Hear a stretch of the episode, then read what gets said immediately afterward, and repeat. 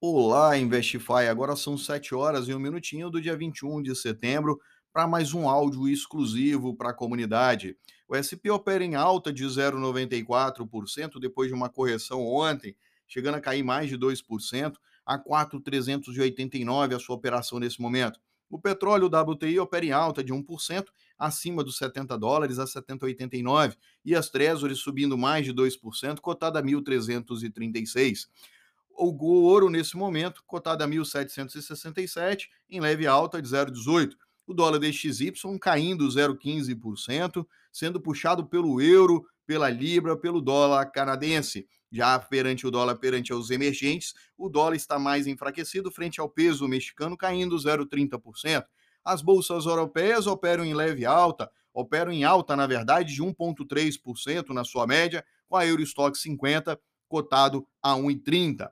A bolsa de Hang Seng fechou com 0,5% de alta. A bolsa de Xangai nós não temos cotação porque é feriado na China. Nikkei fechou com 2,17 de queda. Lembrando que Nikkei foi feriado segunda-feira e a bolsa australiana fechou em alta de 0,35%. Nós temos às 9h30 da manhã as licenças de construção civil para sair e às 10h30 é anunciada a nova taxa de juros do banco chinês. Já o índice VIX, nesse momento, opera em 11% de queda, 22,84%. No futuro do cobre, opera em leve alta de 0,47%. E o minério de ferro subindo quase 3% no seu futuro, cotado a 116,40%. A madeira fechou em queda de 6,39%. Bom, indo pelo mundo, a China volta do seu feriado já nessa terça-feira, então hoje à noite, decidindo a nova taxa de juros. A Evergrande o mercado trata como um consenso o possível default da empresa. Será que realmente vai ter um default da gigantesca, da gigantesca chinesa? Será que vai ser um caso similar ao Lehman Brothers? Ninguém sabe. Todo mundo resguardando as suas devidas proporções, mas ninguém tem ideia de fato o que vai acontecer. A verdade é que ninguém sabe o que realmente se passa na economia chinesa.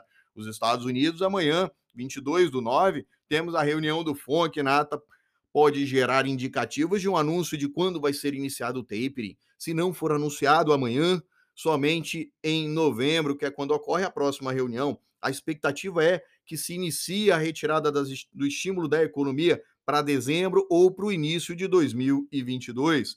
Um acordo de gastos públicos nos Estados Unidos é uma tarefa urgente e diz respeito ao financiamento do governo. O Congresso tem até o final de setembro para aprovar um novo acordo de gastos, ou então vai gerar uma paralisação dos serviços dos Estados Unidos para o início de outubro.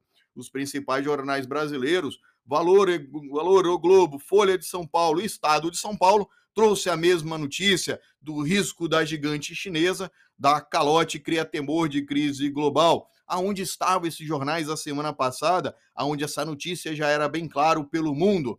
Bom, um dólar futuro fechou a 5,338 com 0,77 de alta, com um ajuste a 5,371. A Anatel confirmou para sexta-feira a reunião para julgar o edital do 5G. O Copom, amanhã, anuncia a nova taxa de juros às 18 horas, da nova taxa de juros básicas brasileiras, a taxa Selic. A expectativa é que se aumente um ponto percentual. Na PEC dos precatórios, o presidente da Câmara e do Senado marcaram uma reunião com o ministro da Economia para hoje, às 10 horas da manhã, e é provável que essa solução da PEC dos precatórios seja feita através do legislativo.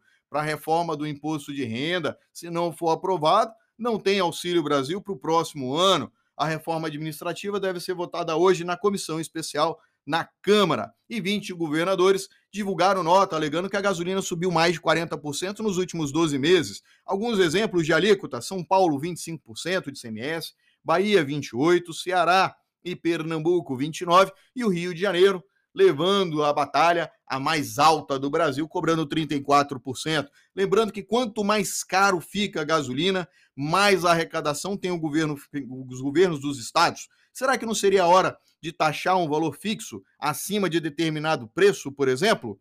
Essa é a pergunta que fica, e os governadores tentaram fazer essa carta, mas acredito que não deu muito certo. Um exemplo de uma gasolina R$ 6,08 é pago R$ 1,68 de ICMS.